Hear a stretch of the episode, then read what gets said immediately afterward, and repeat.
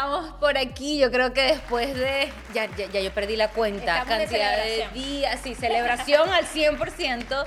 Porque hoy estamos estrenando nuestro podcast. Que, Clau, ¿cómo se llama? Además que tiene un nombre muy bonito porque se llama. De la luna al sol. Nada tan bonito como eso. Y es, es algo así como un tema de trascendencia, un tema de crecimiento, no solamente un crecimiento, digamos, eh, físico, sino más bien mental, algo, algo de bienestar general, ¿no? Correcto, con este podcast queremos potenciar la felicidad, el bienestar, el crecimiento personal, que te sientas totalmente equilibrado, que tengas una vida bonita, una vida que merezca la pena ser vivida. Totalmente. Yo soy psicólogo y con esto, bueno, in- intentaré, no, ayudaré un poco a que a buscar estrategias, a buscar las mejores, las mejores, el mejor tipo de afrontamiento que podamos generar, las- potenciar las fortalezas que todos tenemos de manera innata, pero a lo mejor hasta desconocemos que las tenemos. Total. Ya va, antes de que antes de que vayamos para mi lado, yo sé que yo te dije Clau, pero yo quiero que aquí todo el mundo escuche tu nombre. Mi nombre es Claudia Siciliano. ¿Y el tuyo? Mi nombre es Jocelyn Pereira. Eh, a ver, digamos que desde mi lado yo genero un- un- una forma de vida un poquito más holística, un poquito más del trabajo desde la mente y que nosotros somos todo lo que pensamos. Esa es una de mis filosofías de vida. Soy también profesora de Pilates, entonces digamos que trabajo mucho la unión, conexión entre cuerpo, mente y alma y es lo que estoy intentando brindar en todo esto que va a ser nuestro podcast. Y me parece perfecto, muy agradecida por también este, querer compartir conmigo este espacio. Creo que podemos hacer una alianza, una alianza muy buena. Y, y- y creo que estamos bajo el mismo enfoque, siempre en pro del bienestar Al y de que 100%. somos un todo, es decir, que somos alma, cuerpo y mente. Totalmente. Y además de que qué mejor forma de iniciar este podcast que con el tema que se viene, señor. ¿Cuál es, Clau? El deseo, el deseo es su manifestación, su representación en el cuerpo. Deseo y manifestación. A ver, ¿qué podemos decir sobre los deseos? Porque estamos en enero y escuchamos a mucha gente diciendo, ay, que deseo muchísimas cosas, este año sí. Y bueno, el deseo muchas veces se vuelve inalcanzable. Qué sorprendente que no voy a generar el tema de definición de deseos, sino me quiero ir un poquito más hacia la parte mental y qué sentimos cuando hablamos de deseo para nosotros mismos. Cuando el deseo se trata de algo en el que estamos depositando todo lo que somos. El tema de generar ese cargo, por ejemplo, futuro. O el tema de, estamos en enero, yo tengo la lista de las 12 uvas, señores, que me las comí, que las pedí todas, que Con me voy a ir de deseos. viaje, con todos, todos los deseos. Resulta ser que ninguno de esos deseos, o probablemente nada más el 10% de ellos, fue sentirme bien, sentirme feliz, sentir cada día de mi vida que estoy con una energía positiva, una energía activa, soy magnética. Y Eso no está. Y además el, el tema de desear sentirte feliz es como si algo que no, estu que no tuvieras actualmente. Es Total. decir, voy a ser feliz, voy a lograr no sé. Una cosa Esa es es tener cosa. objetivos y otra cosa es sentir el eh, deseo. Total. Yo, yo siento que más hay, hay una diferencia, es decir, la- desde la necesidad, el deseo es aquello que tú quieres alcanzar, el objetivo que te tienes que, que puedes plantearte, y es una, una intención de cambio, es una intención de generar, eh, de, de compensar esta necesidad, es decir, de, de darle satisfacción a mi necesidad. Exacto. Y el deseo es una cuestión más bien una falta, es decir, algo inalcanzable, ponerle atención a algo que te falta, que no tienes y que, y que nunca es saciable tampoco. Es decir, vamos detrás de un deseo y luego del otro y luego del otro. Cuando se le genera la connotación negativa. Y eso viene precisamente cuando el deseo no es el tema de eh, lo esencial para mi vida, mi día a día, sino aquel, aquella meta que yo quiero crear. Entonces, eventualmente, ¿qué nos pasa? Cuando llegamos a esta meta, ya tenemos otras millones más. Ya no es suficiente, es decir, ah, me di cuenta de que ahí no estaba mi felicidad, de que lo deseé demasiado, cuando ya lo logré, ya necesito pasar al otro porque me di cuenta de que ahí no estaba mi eh, sentirme completo. Total. Este, entonces es un tema de que yo, yo siento que el deseo es una pila, es una batería, tiene como sus dos polaridades. Carga positiva. La negativa. positiva es como motor, una intención de cambio, algo que te da 100%. fuerza, que te hace moverte y salir de donde estás porque a lo mejor no estás satisfecho. Total. O porque quieres nuevas cosas. Y eso está bien, eso está magnífico, punto positivo. Pero también está la parte negativa, que es un poquito el ladrón de la felicidad. ¿Qué Me tanto... encanta ese tema. ¿Qué tanto yo le pongo mi felicidad a aquello que yo quiero lograr y hasta no encontrarlo yo nunca voy a ser feliz hasta lograr eh, tener ese trabajo que yo quiero, hasta lograr un carro, hasta lograr una casa, hasta lograr una pareja? Es decir, hasta que eso no se dé, yo no me permito ser feliz. Claro, pero ojo que, que de una forma u otra tenemos distintos puntos, distintas formas incluso de manejar lo que es el deseo, ¿no? O un término, más allá, es- más allá, Eso. más allá de un término. Porque correcto. tampoco es que estamos generando la cuestión de deseo mal, pa, pa, la alarma, ¿no? El deseo viene porque eventualmente estamos buscando un cambio en nuestras vidas. Y, y lo bonito del deseo es que si yo siento deseo de algo que quizás no lo llamemos falta, pero que no está cumplido al 100% en mi ser, es porque hay algo que yo quiero cambiar.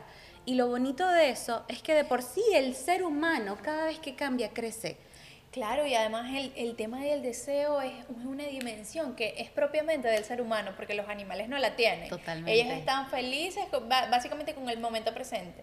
Y es una invitación a eso mismo, a vivir el tiempo presente teniendo objetivos. Exacto. que- Eso es deseo. Pero que la denominación deseo, es decir, porque el deseo, si tú lo piensas, es, siempre es desear algo más. E- Es la intención de, de querer algo más que no, no está a tu alcance, es inalcanzable.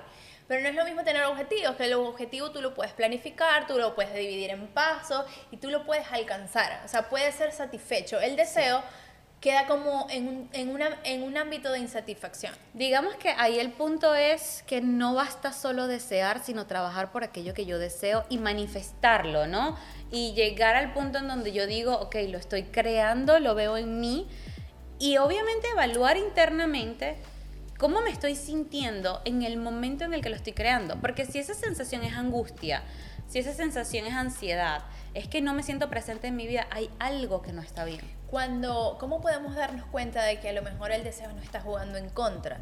Simplemente observarnos cuáles son nuestras reacciones. Si ese deseo o ese objetivo, por decirlo así, nos está causando tristeza, incomodidad, frustración, vergüenza, entonces el lado positivo, a lo mejor el lado oscuro de desear algo, porque te está quitando, te está robando el tiempo presente, te estás qui- quitando o enfocando en lo que te falta y no en lo que tienes. Porque si tú te enfocas en lo que tienes, eh, en agradecer y en observar lo que tienes, funciona más bien como un potenciador o, o- o te da fuerzas para ir detrás de ese objetivo.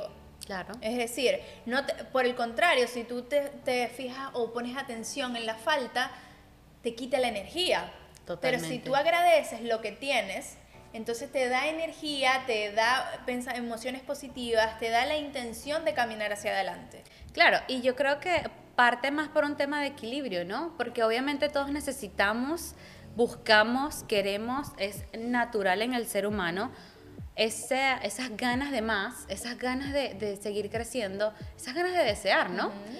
Pero sin dejar de vivir este tiempo presente, porque si yo dejo de estar en mi presente, no voy a llegar nunca a un futuro. O por lo menos va a haber un futuro que no va a estar realmente presente en mí, porque no me presenté yo. No, y además un poco de evaluar realmente cuál es el objetivo que yo quiero y por qué lo quiero. ¿Por qué tengo ese, ese deseo o es- esa falta? Es decir, ¿qué tanto ese deseo es propio? Es mío, yo me voy a sentir bien con aquello que logré. No completo, bien, Claro. orgulloso, porque completo puedes estar y no lo has visto. Totalmente. Este, y, y- y verificar un poco que sea tu propio objetivo y no el objetivo y el deseo de alguien más. Es decir, si yo encuentro o si yo eh, tengo un logro, un cargo importante, no es para lo mejor que un familiar se sienta orgulloso, para completar esta necesidad de que ay, su hijo o su familiar es reconocido, sino porque yo lo estoy disfrutando, porque es un deseo mío de logro y 100%. trascendencia y evolución, y eso está bien. Ojo, desear cosas o tener objetivos está muy bien. Es necesario.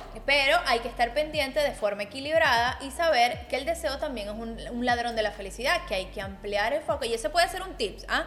Uno de los tips importantes es amplía el foco y date cuenta cuenta de las cosas que tienes y utilízalo a tu favor para generar este movimiento hacia qué es el objetivo que tú quieres lograr y no dejarlo como un deseo, que es la falta. Totalmente. Mira, para muestra un botón. Hablando y, y en mi presentación inicial les comenté más o menos quién era yo, lo que hacía. Yo también soy analista financiero. Yo eh, me desarrollé en toda esta carrera de números, la amo. O sea, yo creo que idolatro una tabla de Excel, ¿no? Fun fact. Y además la trabajas muy bien. Porque yo la he visto. ¿Y qué orden? ¿Qué organización?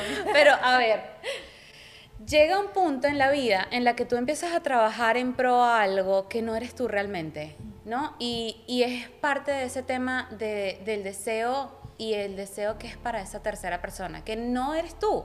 No importa quién sea, porque no hay que ponerle ni siquiera un nombre. Es que tú mismo puedes poner la felicidad en un lugar Exactamente. inalcanzable. Porque Y la eso- felicidad se vive en el hoy, en el Eso. aquí, en el presente. Y es ahí donde está el tema, porque tú puedes disfrutar mucho algo y lo vas a disfrutar toda tu vida siempre y cuando sea algo que quieres hacer. Cuando se trata de que no lo estás disfrutando más, que empiezas a sentir que el cuerpo te dice, Jocelyn, no vamos más en este momento, en esta fase, es porque ya lo que estás deseando es algo para otra persona, para complacer quizás incluso esa vieja narrativa tuya, esa vieja persona, porque no quiere decir que sea una persona, no sé, mi papá, mi mamá, mi hermano.